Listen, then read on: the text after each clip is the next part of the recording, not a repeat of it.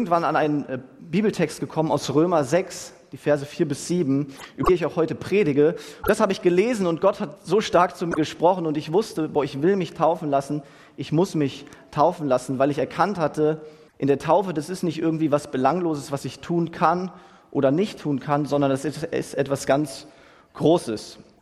Und ich habe dann diesen Entschluss für mich gefasst, bin dann zu meinem Jugendpastor hingelaufen, war voll aufgeregt, habe gesagt, Chris, ey, wie kann ich mich taufen lassen? Was ist das überhaupt? Wann kann ich mich taufen lassen? Wo kann ich mich taufen lassen? Wer tauft mich?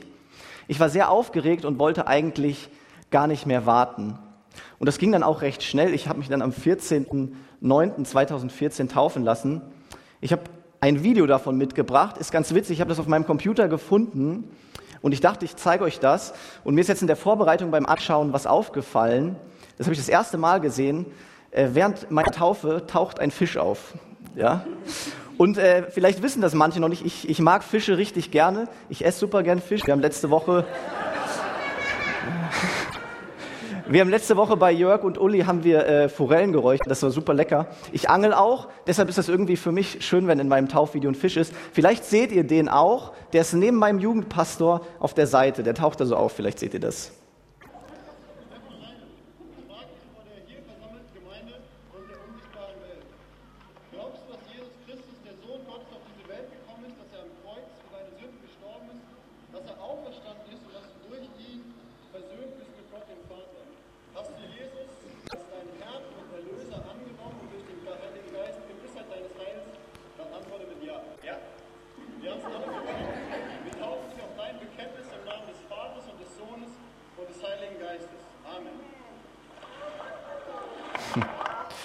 Ich weiß nicht, hat jemand den Fisch gesehen? Ja, machen Sie, ganz wenige. Ja, wir können es auch irgendwann noch mal gucken und dann zeige ich. Du hast ihn gesehen? Ah, ja.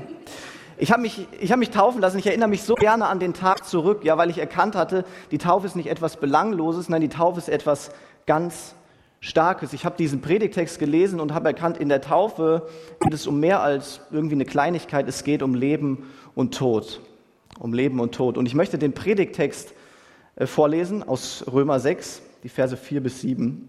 Und ihr dürft hier vorne mitlesen.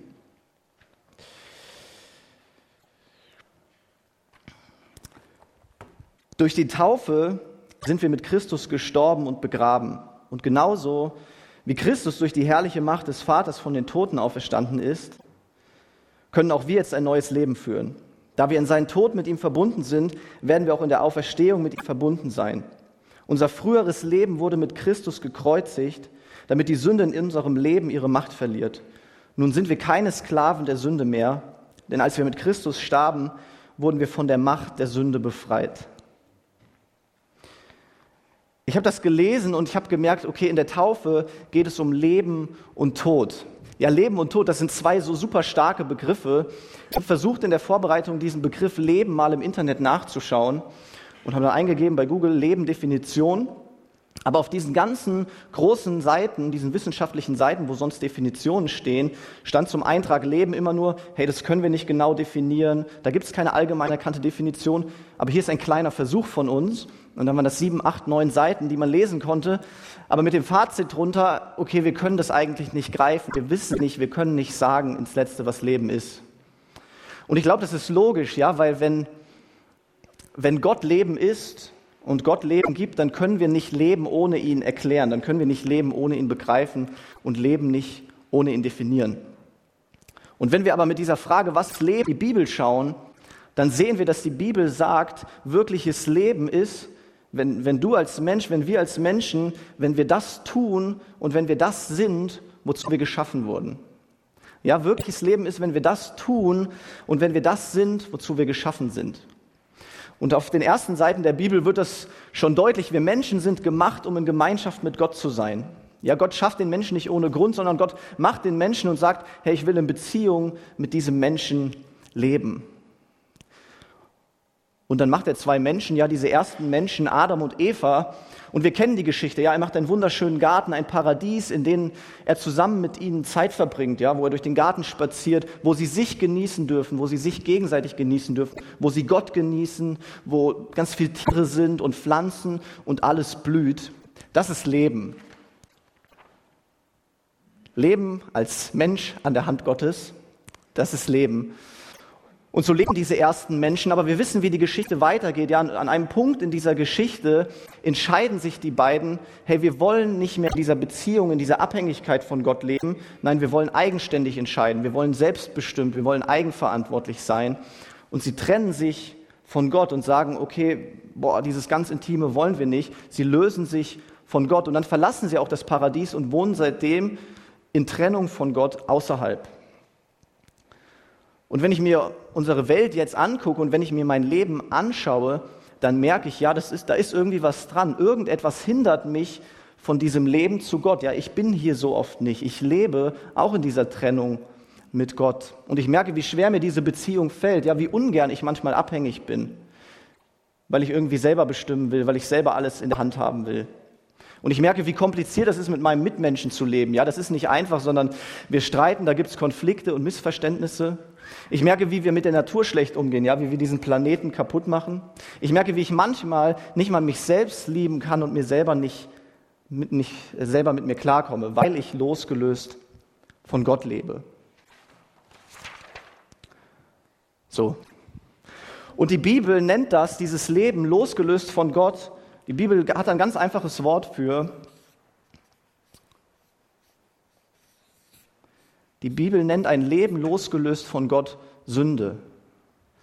Wir denken oft, Sünde ist in erster Linie irgendwie das, was wir, das, was wir tun, was nicht gut ist, oder das, was wir denken, was nicht gut ist, oder schlecht ist, was wir sagen.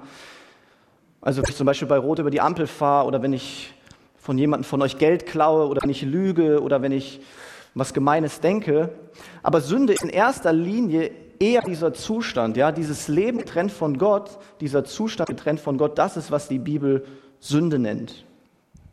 Und ich kann diesen Zustand, in dem ich lebe, in dem jeder Mensch auf dieser Welt lebt und in den jeder Mensch auf dieser Welt reingeboren wird, ich kann diesen Zustand von mir aus nicht aufheben. Ja, ich kann nicht einfach sagen, hey, ich verlasse hier diese Sünde und kehre zum Leben zurück. Das funktioniert nicht.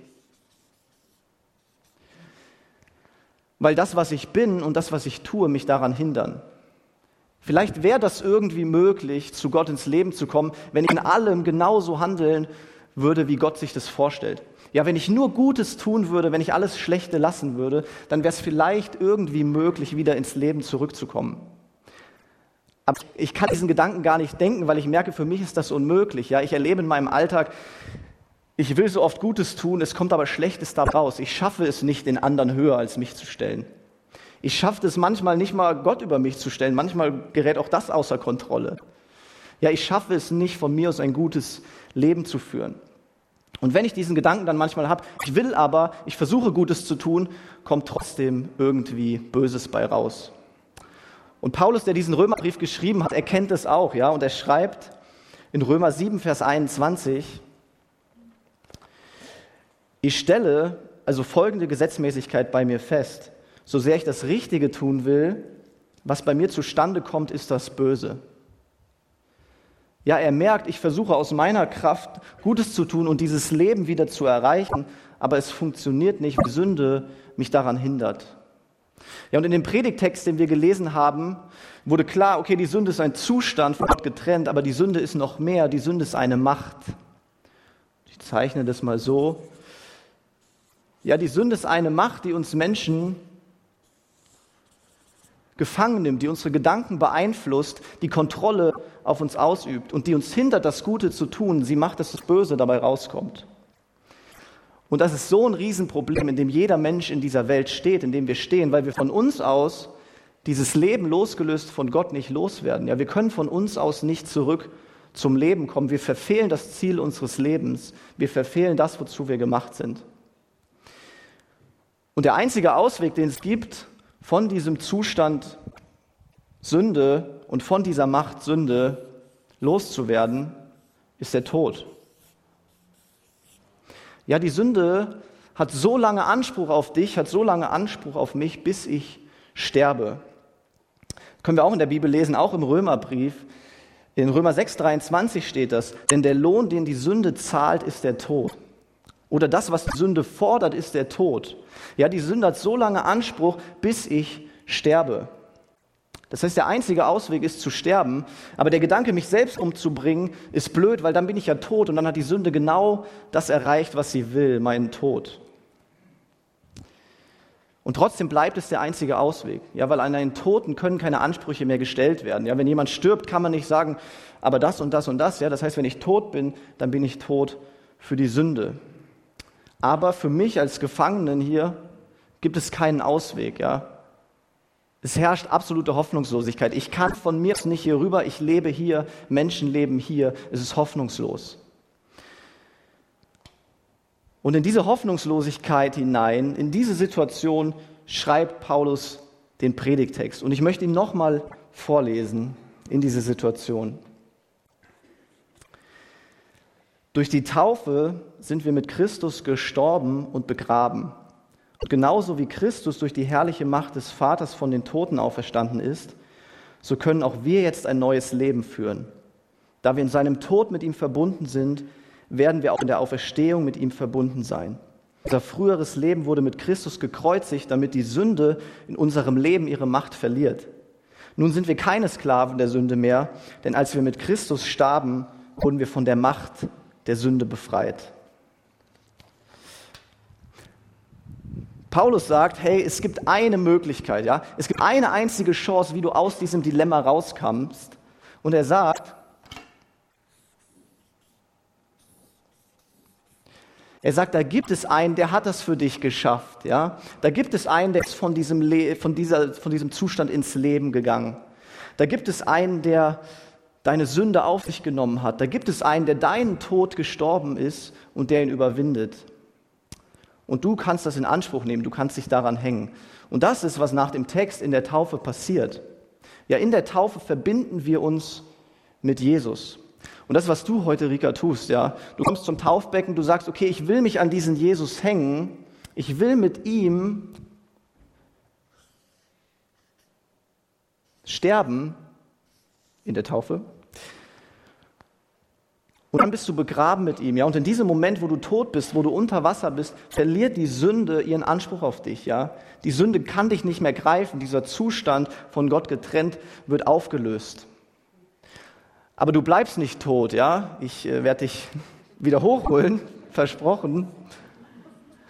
Und du darfst aufstehen zusammen mit Jesus, ja? Und dann gehörst du zu den Lebenden und du lebst ein Leben ohne diesen Anspruch, den die Sünde auf dich hatte, ohne diesen Zustand. Und du kommst in deine Bestimmung hinein, ja, das, wozu du geschaffen wurdest, zu einem Leben in Gemeinschaft mit Gott, an der Hand Gottes. Und deshalb liebe ich es, dass wir das heute feiern dürfen, dass du dich taufen lässt. Ja, dass du dich an Jesus hängst und sagst, okay, alles, was diesem Jesus passiert ist und alles, was dieser Jesus bewirkt hat, das gilt jetzt in der Taufe auch mir. Ich nehme das alles in Anspruch.